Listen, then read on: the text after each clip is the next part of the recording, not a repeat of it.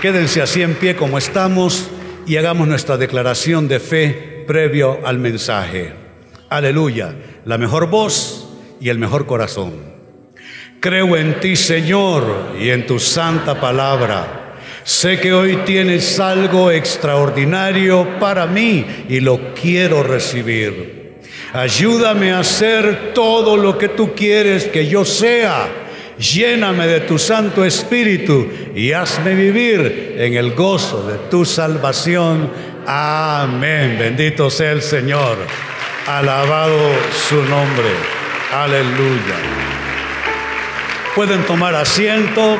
Nuestros directores de hoy estuvieron formidables, la banda, las voces. Gracias a todos ellos. Bendito sea Dios. Nuestro mensaje en esta mañana y conforme a lo que nos indicaba la noticia misionera que presentó el pastor Francisco Mejía, nuestro mensaje y nuestro tema de hoy, titulado En el vórtice de los tiempos. Estos son tiempos especiales. Hay algo que está pasando en el planeta, hay algo que está pasando a la humanidad Pareciera que Dios no está al control, pareciera que todo se, se desbocó, pareciera que Dios nos dio la espalda y nosotros a Él. Lo sabe, Dios está al control y aunque vivimos tiempos difíciles, estamos entrando en eso que los teólogos llaman los últimos tiempos o los tiempos finales. No son los eventos finales, que es diferente pero sí la humanidad está ya entrando en ese umbral de una serie de circunstancias y eventos previos a la venida de Jesucristo. Pues en este contexto nuestro mensaje en esta mañana, en el vórtice de los tiempos. Quizá algunos de ustedes estarán preguntando, eh, eh, ¿qué es un vórtice, Pastor René? Un vórtice básicamente es un torbellino un vórtice puede ser un remolino. Un vórtice puede ser el centro de un ciclón, el centro de un huracán. Y cuando decimos que estamos en el vórtice de los tiempos, lo que estamos diciendo con eso es que estamos en el ojo del huracán de muchas cosas pasando en la humanidad, en el planeta Tierra. Y saben, la Biblia habla de estos tiempos y la Biblia habla de circunstancias que nosotros estamos viviendo. Pero antes de explicar esto con mayor detalle, quiero citar al profeta Habacuc, que adelantándose en su discernimiento y mirada profética sobre los tiempos, él exclamó lo siguiente, Habacuc capítulo 3 y verso 2. Oh Jehová, he oído tu palabra y temí. En muchas ocasiones la palabra de Dios nos alegra, pero hay cumplimientos de la palabra de Dios que lo sobrecogen a uno. Hay, hay cumplimientos de la palabra de Dios que activan cierto temor en nosotros. Y es lo que está pasando el profeta Habacuc está como, como viendo pasar en una pantalla los tiempos, las edades, las culturas, los distintos momentos, los distintos capítulos. Y él no puede más que decir, he oído tu palabra y temí. Y cuando tú lees en la Biblia cosas que te activan un poco la inquietud en tu corazón, lo que queda es lo que el profeta hizo. Oh Jehová, Aviva tu obra en medio de los tiempos. En medio de los tiempos hazla conocer. Sabe cuando las cosas se complican y la vida humana recibe un, impacto y, y tiene un alto contenido dramático, nuestra esperanza debe ser precisamente esto, que Dios aparezca en escenario, que Dios avive su obra que no importa lo que está pasando en medio de los tiempos, que la obra de Dios aparezca, que la obra, la mano de Dios se manifieste. Y note en qué contexto Él está más que hablando, orando. Dice, en medio de los tiempos, hazla conocer. Es como si el profeta Habacuc miró nuestra época, amenazas de guerra, destrucción ecológica, destrucción moral, en medio de los tiempos, Señor. En ese torbellino, en ese remolino de aconteceres, de cosas que cuando nosotros éramos niños, si nos hubieran contado, no lo habríamos creído, las cosas que vemos hoy día. Dice, en medio de los tiempos, haz conocer tu obra, Señor. Y noten cómo cierra su oración. En la ira, acuérdate de la misericordia. Esa debe ser nuestra oración. Señor, lo que está pasando, extiende el manto de tu misericordia. Hay cosas que, están, que estás cumpliendo. Hay programas que van a tener cumplimientos y que nos van a asustar un poco a todos, pero en medio de eso, en medio de que Dios está tratando con la humanidad, Señor, en la ira, acuérdate de la misericordia. Dicho esto, en términos introductorios, entonces entremos a lo que será, a lo que llamo una evidencia. Estamos en el vórtice de los tiempos. ¿Cuál es la más fuerte evidencia? Los periódicos, los comentaristas de todo lo que va sucediendo, los medios de prensa. ¿Qué será la evidencia? La evidencia es la palabra de Jesucristo. Jesucristo habló de nuestros tiempos. Estos son épocas de cumplimiento. Para nosotros cumplimientos de bendición, pero para el mundo otra clase de cumplimientos. Y la mayor evidencia es la palabra de Jesús. Jesús se anticipó y habló de nuestra época. Allá en Marcos capítulo 13, versos 7 y 8, leemos palabras de Jesús que encajan muy bien en lo que está sucediendo. Dice él, Marcos 13, versos 7 y 8, cuando sepan de guerras y de rumores de guerras, no se alarmen. Es necesario que eso suceda, pero no será todavía el fin. Eso es lo que estamos viviendo. Dice el verso 8, añadiendo, se levantará nación contra nación y reino contra reino Habrá terremotos por todas partes. También habrá hambre y esto será apenas el comienzo de los dolores. Es el escrito está de Dios. Yo quisiera no tener que leer esto para nadie, ni para mí mismo, pero es la palabra de Dios que ahí está. Y eso tiene cumplimiento. De nuevo, el texto que les puse antes de orar, me refiero al comentario que les puse antes de orar. Por favor, me ayudan en pantalla. En Australia, como se nos presentó en la noticia, incendios fuera de control, terremotos, tsunamis, sequías en diferentes lugares. Solo nuestro país y esta ciudad en particular nos espera uno de los veranos más pesados en toda nuestra historia. El tema del agua es crucial en esta ciudad. Yo no sé de ustedes, pero donde yo vivo, una vez por semana nos mandan el agua. Eso es todo. Sequías entonces en diferentes lugares. Amenazas de guerra nuclear. La sociedad cuestionando el diseño divino del matrimonio. Así es que ese es el cuadro.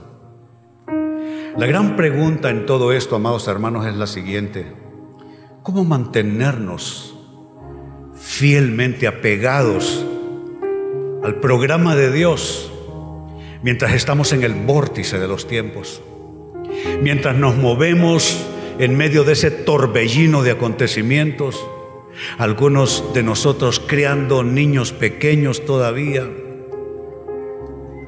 otros más adultos sin saber exactamente qué deparará el futuro. ¿Cómo mantenernos en el programa de Dios? cómo no salirnos, cómo no correr por lo que el mundo dice, por lo que el mundo propone, cómo mantenernos en el programa de Dios mientras estamos en medio de ese torbellino, mientras estamos en medio de una tormenta. Mire lo que hemos eh, declarado nosotros para este año, es un año de cumplimientos, pero en medio de grandes tormentas en el mundo será eso. En medio de grandes dificultades hemos de ver la mano y la fidelidad de Dios. Eso está garantizado.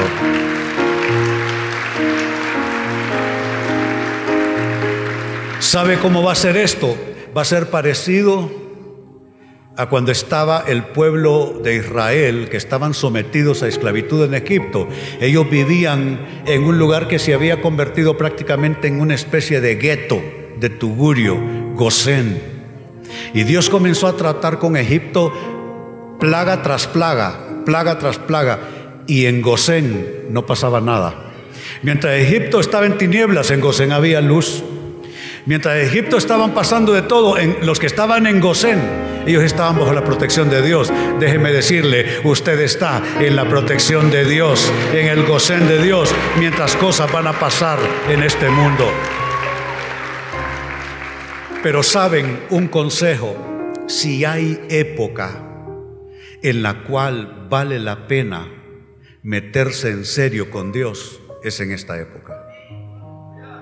Si hay época en la cual hay que afirmar nuestro caminar con Dios, nuestra vida cristiana, es en esta época.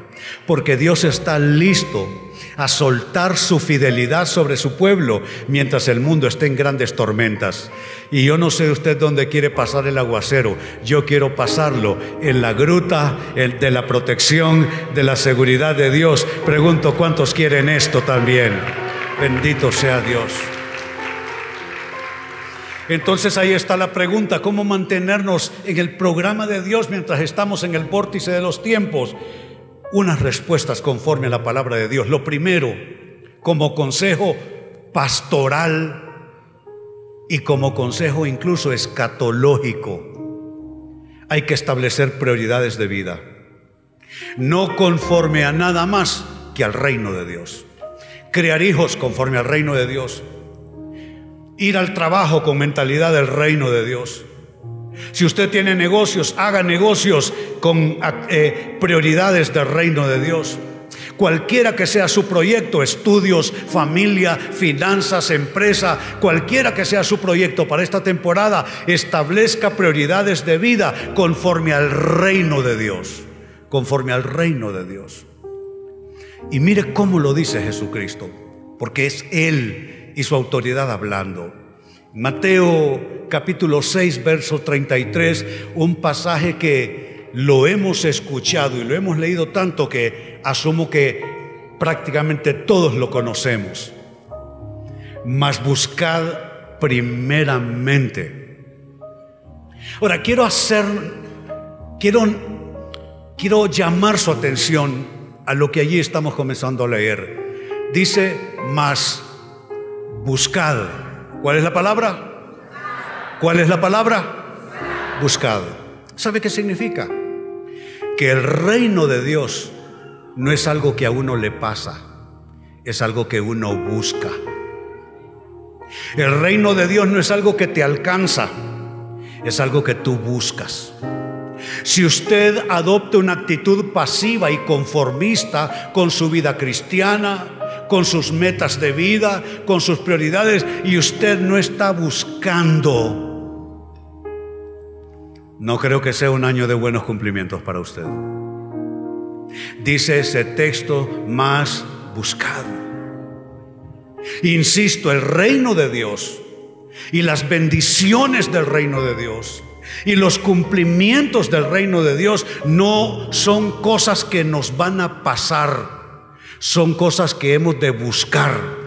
Él dijo, pedid y se os dará, buscad y hallaréis, llamad y se os abrirá. Hay que buscar y no buscar de cualquier modo, porque hay maneras de buscar y maneras de buscar. Hay quienes buscan a Dios, pero Dios está en el lugar número 20 en sus prioridades. Sí oran de vez en cuando, sí leen la Biblia de vez en cuando, sí van a la iglesia, pero esto no es de buscar. Yo no dudo que usted haga una que otra oración, una que otra lectura de la palabra de Dios. Yo no dudo que usted tenga uno que otro pensamiento vinculante con el reino de Dios, pero no estamos hablando solo de buscar, sino de buscar como se debe, porque estos son tiempos especiales. Estos son tiempos para buscar en serio, buscar en serio y mire cómo lo dice Jesús, mas buscad primeramente. Es una palabra que no admite ninguna concesión, ninguna negociación. No es que mire, pastor, que es que yo en estos días, no, aquí no, no admiten ninguna negociación. Buscad primeramente, primeramente que el reino de Dios y su justicia y todas estas cosas os serán añadidas. Note qué va primero, qué va después. Puede ser que hayan personas aquí sentadas que lo que están buscando son las añadiduras. Quiero que Dios me bendiga en esto, que Dios me bendiga en aquello, que Dios me bendiga en lo otro. Hombre, yo también. Yo también quiero que Dios me bendiga en esto, aquello y lo otro. Pues soy un ser humano igual que usted con necesidades al igual que usted. Pero quizá la diferencia entre usted y yo es que yo entiendo que para poder llegar a las cosas añadidas o a las añadiduras, yo debo comenzar ahí arriba, buscando, y no buscando de cualquier modo, primeramente. Si usted nota en el texto, las añadiduras son lo último, no son lo primero. Si usted ha invertido el orden en, en, su vida en relación a este texto, usted necesita recomponer el orden. Usted no puede buscar las añadiduras en el nombre del Señor. Buscar las añadiduras, voy a ir a la iglesia porque tengo ciertas añadiduras que necesito que el Señor haga. No, no, no. Las añadiduras son lo último. Usted busca primeramente el reino de Dios. No sé si va a estar usted de acuerdo conmigo, pero el reino de Dios es prioridad por sobre su trabajo. El reino de Dios es prioridad por sobre sus estudios. El reino de Dios es prioridad por sobre sus relaciones, por sobre sus afectos. El reino de Dios es primero. Dice, buscad primeramente el reino de Dios. Primeramente.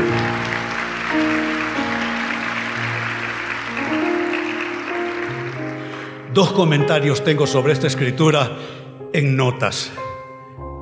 Uno, lo que implica. Implica ir en pos del reino de Dios, no de las añadiduras, lo que ya les estaba diciendo. Y el segundo comentario es este. ¿Qué quiere decir Jesús cuando dice que hay que buscar primeramente? Se traduce de esa manera partiendo en los textos originales del griego protón, que literalmente protón es, en primer lugar, en tiempo, lugar, orden o importancia. Léalo conmigo, primer lugar, en tiempo, lugar, orden o importancia.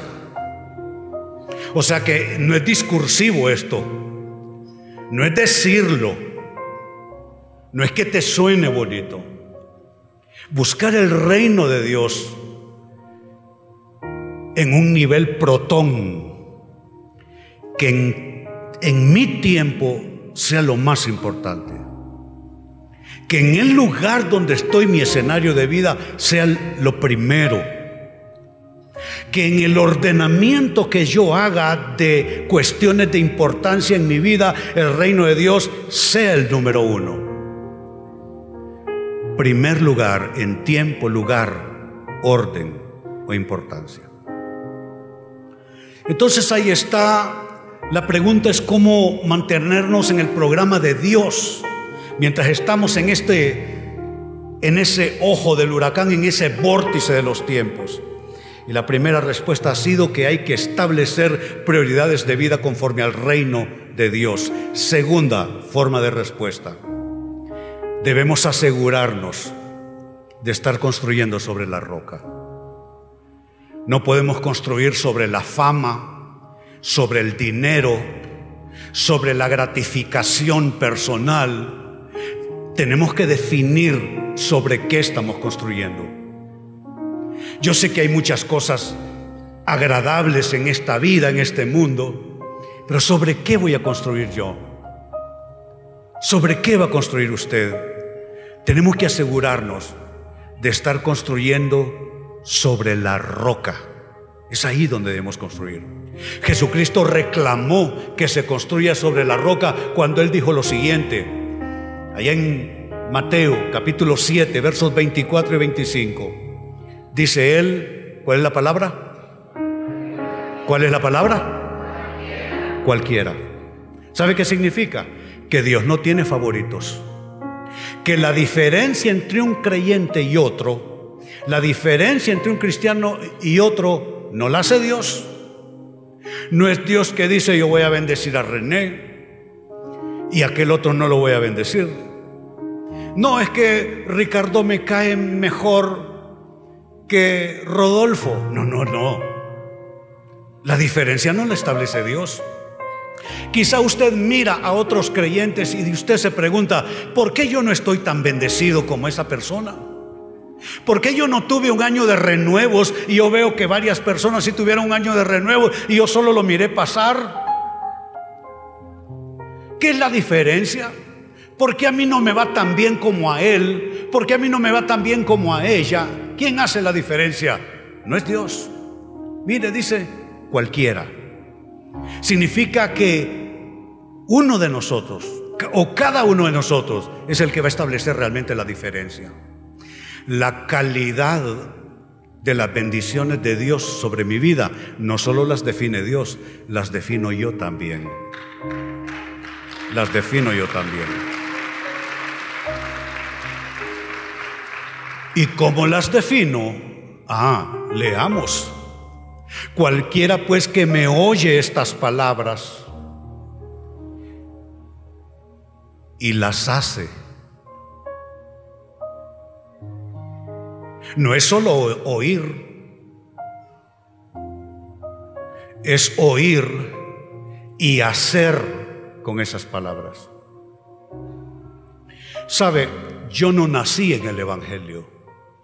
Yo fui alcanzado por el Evangelio en el año de 1972. Cuando llegué bajo el pastorado de mi mentor, mi padre espiritual, tenía como dos años de casado. Y no olvido las palabras de mi pastor. Nosotros prácticamente pues éramos los casi que de los poquitos casados en la iglesia. Casi todos eran muchachos de colegio y de universidad. Y el pastor me quedó viendo y me dice, René, te voy a dar un consejo.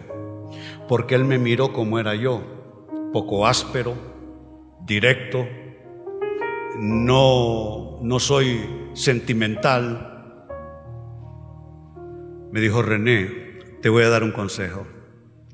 Las mujeres no son alfombra para caminar sobre ellas, me dijo no de mi olvido. Cualquiera que oye mis palabras y las hace, yo tuve que hacer con esa palabra. Entonces no solo es oír, cuántas cosas Dios le habló a usted en distintos momentos. Y para usted fue una bendición, pero usted no hizo nada. Solo le duró tres días, tres semanas, tres meses. Note lo que estamos leyendo, valore lo que estamos leyendo. Cualquiera pues que me oye estas palabras y las hace.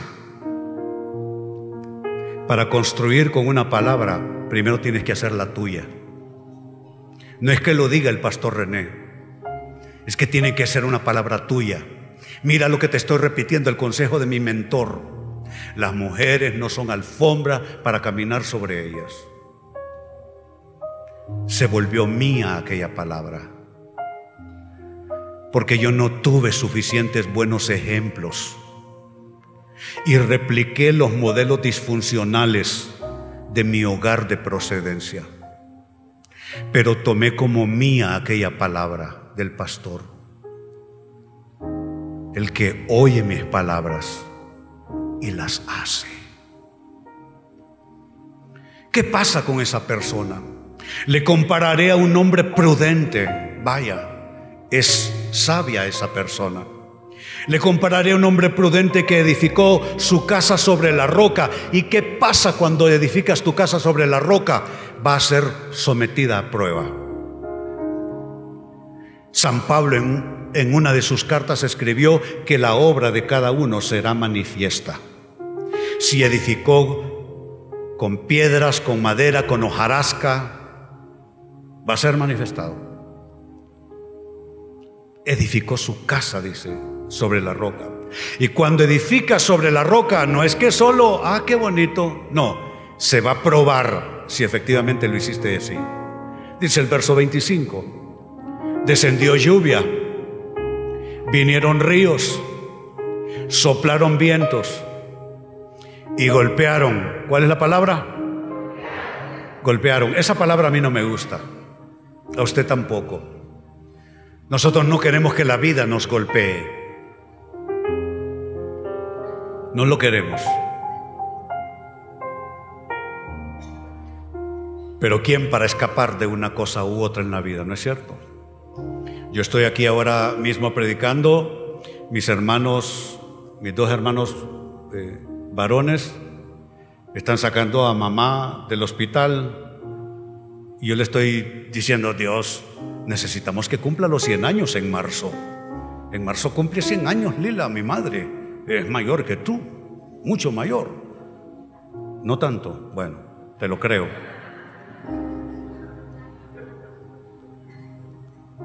No estamos exentos que pasen cosas mientras nosotros construimos en la roca. Hay situaciones que nos golpean, claro que sí, que nos desalientan, que desinflan de alguna manera nuestra fe. Pero mire, golpearon contra aquella casa. ¿Y qué pasa? Como dice, no cayó.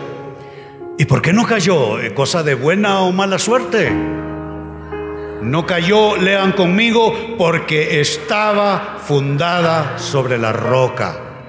De ahí que el consejo entonces número dos ha sido que tenemos que asegurarnos nosotros de estar construyendo sobre la roca.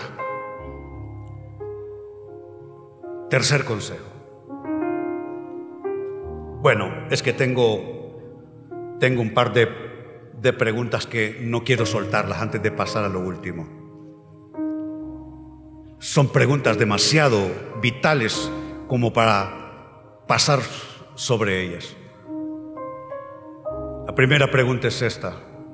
¿Es Cristo verdaderamente la roca ¿Es Cristo verdaderamente el fundamento de tu vida, de, tus decisiones, de tus actuaciones? ¿Cuántas cosas decidiste sin Cristo? ¿Cuántas cosas se quedaron como castillos en el aire en tu vida? No construiste sobre la roca.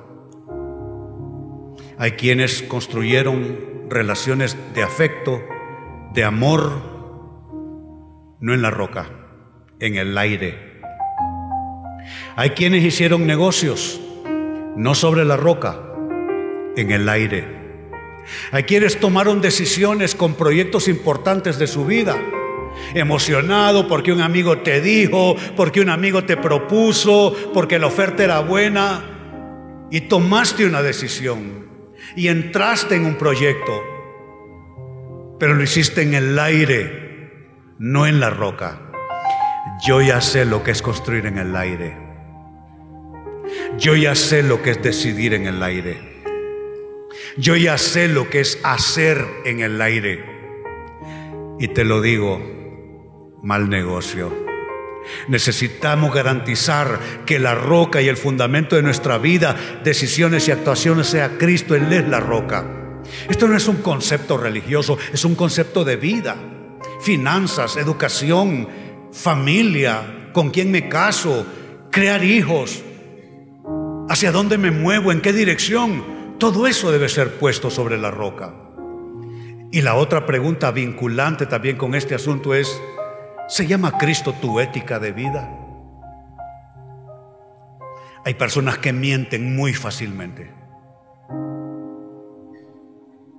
Yo no sé de ustedes, pero a mí lo que Cristo me ha enseñado es que debo odiar la mentira, que debo pagar el precio por decir la verdad siempre, no matter what, no importa qué, tengo que pagar el precio y tengo que decir la verdad.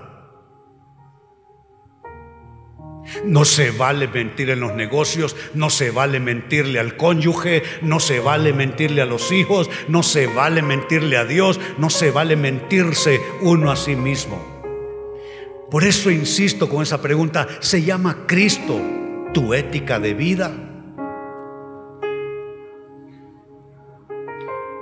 Y la tercera respuesta con la que cierro cómo mantenernos en el programa de Dios mientras estamos en el vórtice de los tiempos.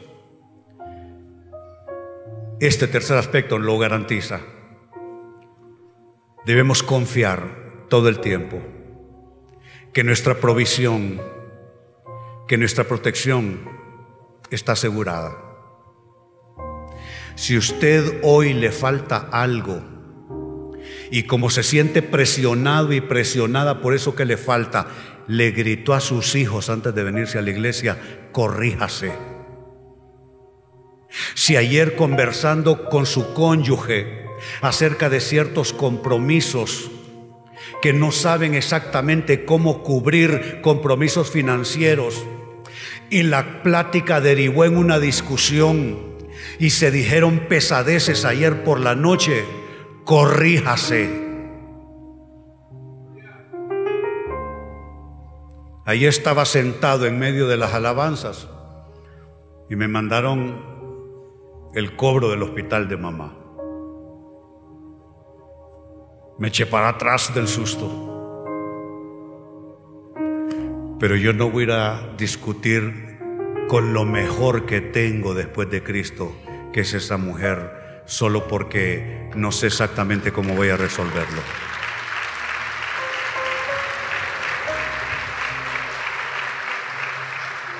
Debo confiar y todos debemos confiar que nuestra provisión y protección está garantizada. Y mire cómo lo dice y será nuestra última escritura en esta mañana. Salmos 37, versos 17 y 18. Conoce Jehová, my goodness conoce Jehová. ¿Usted cree que Dios no le conoce a usted? ¿Usted cree que Dios no sabe hasta las cosas más pequeñas de usted? Lo que de usted nadie sabe, lo que no ha salido de su boca, Dios lo conoce.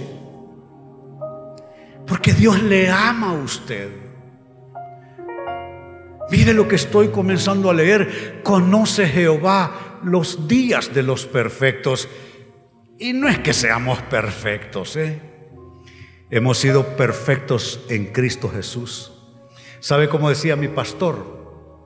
Él decía que nosotros somos como una vieja silla, vieja y vieja, fea la, la silla.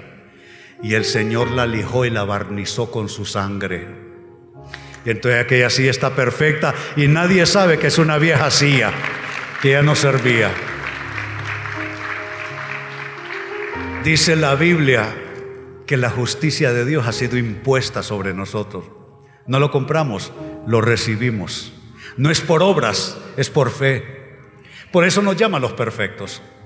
Conoce Jehová los días de los perfectos y la heredad de ellos será para siempre. Léalo conmigo, la heredad de ellos será para siempre. No te lo quita un cambio de gobierno, no te lo quita un cambio en, en, las economías mundiales o en las políticas de las economías, no te lo cambia, no puede. Puede quebrar la empresa donde tú estás trabajando, pero a ti no llegará ese mal. ¿Por qué? Porque la heredad de ellos la heredad de ellos será ¿Para cuándo? Mañana. Pasado mañana. La otra semana. El otro mes. ¿Para cuándo? ¿Para cuándo? ¿Para cuándo? Para siempre. Será para siempre. Y note el verso 19. No serán avergonzados en el mal tiempo. No serán avergonzados en el mal tiempo. Y en los días de hambre serán saciados. Entonces la pregunta ha sido la siguiente. ¿Cómo mantenernos fielmente apegados, metidos, conectados al programa de Dios para nosotros, su pueblo, en esta época que estamos viviendo en medio de un torbellino, en medio de un huracán social, político, económico, eh, desastres naturales, etcétera? Tres respuestas con la Biblia abierta les he dado esta mañana. Uno, hay que establecer prioridades de vida conforme al reino de Dios. Dos, hay que asegurarnos de estar construyendo sobre la roca. Y tres, debemos confiar. ¿Cuál es la palabra? Confiar, que nuestra provisión y protección están garantizadas. ¿Cuántos lo creen así? Aleluya, aleluya, aleluya. Nos ponemos en pie. Vamos a sellar con una oración esta palabra. Alza tus manos donde estás. Padre, te damos gracias esta mañana, Señor. Confiamos en ti, Señor. Confiamos en ti. Esperamos en ti en todo tiempo. Señor, afirmamos nuestros pies sobre la roca. Afirmamos nuestra confianza en ti. Tu palabra dice, maldito el hombre que confía en el hombre, pero bendito el hombre que confía en Jehová. Confiamos en ti. Hermano, hermana, si tú tienes tu confianza puesta en alguna cosa, saca tu confianza de eso y ponlo en el Señor. Padre, te damos gracias, eres bueno, eres maravilloso. Aleluya. Y mientras estamos en este espíritu de oración, yo doy la oportunidad si hay alguien que hoy es su día para recibir al Señor, para confesar a Cristo como tu único Señor y Salvador. Ahí donde estás, inclina tu rostro y dile, Señor Jesús, este es mi día para comenzar de nuevo, aferrado a ti Te entrego mi vida tal como está. Perdóname, límpiame y hazme una nueva persona y dame una nueva vida. Amén. Si alguien hizo la oración, me indica con su mano alzada para felicitarle.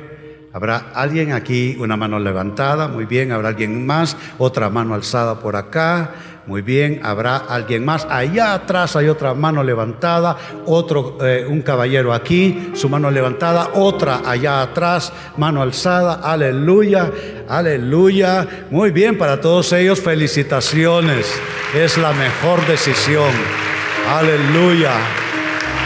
Ahora adoramos unos instantes, levantamos nuestras manos al Señor y digamos todos, aleluya.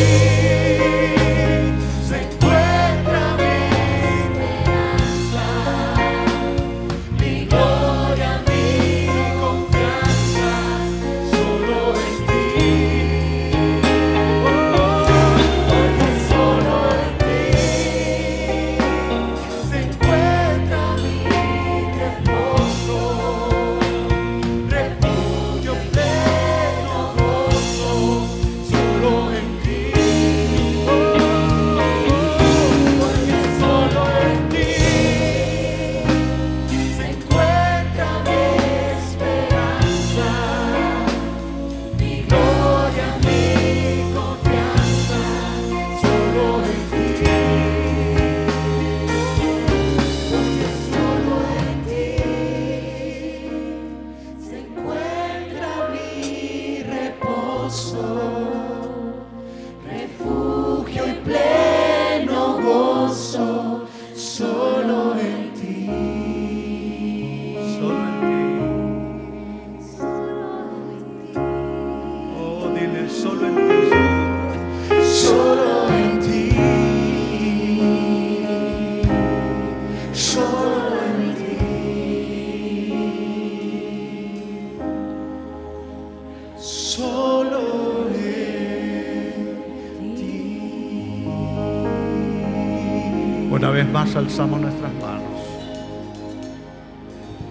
Hemos orado en razón de esta palabra. Ahora recibe la impartición de la bendición pastoral para estos siete días. El Señor esté a tu lado y te sostenga. No hay poder que pueda destruir el muro de la protección de Dios alrededor de tu vida. Tus debilidades no tienen ese poder. Las enfermedades no tienen el poder. Las dificultades de la vida no tienen el poder. Hablo sobre ti, hermano y hermana, un muro de protección y contención. Caerán mil y diez mil a tu diestra mas a ti no llegará. Hablo bendición de Dios sobre tu vida. Hablo protección de Dios. Él guardará tu salida y tu retorno. Él guardará tu sentarte y tu levantarte. El ángel del Señor acampará alrededor tuyo para protegerte y de la mesa del Señor vendrá tu provisión en todo aquello que hoy y en los días subsiguientes necesites. Bendigo tu proyecto de vida. Declaro que las cosas que están bajo tu administración, Dios las está cuidando, Dios las está protegiendo.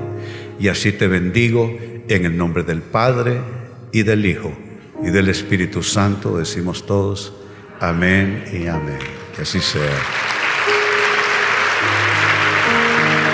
Muy bien, a salir bendecidos esta mañana, tengan una semana especial y aquí les esperamos el próximo domingo, la hora 11 de la mañana. Dios les bendiga.